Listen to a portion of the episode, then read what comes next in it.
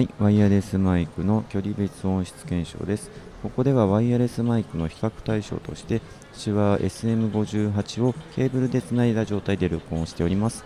検証するにあたって、ワイヤレスマイクの使用用途としてはイベントなどでの使用が多くなると思いますので、えーお店の中のですね BGM だったりとか、ガヤだったりも合わせて録音している状態になります。ここまでが SM58 をインターフェースに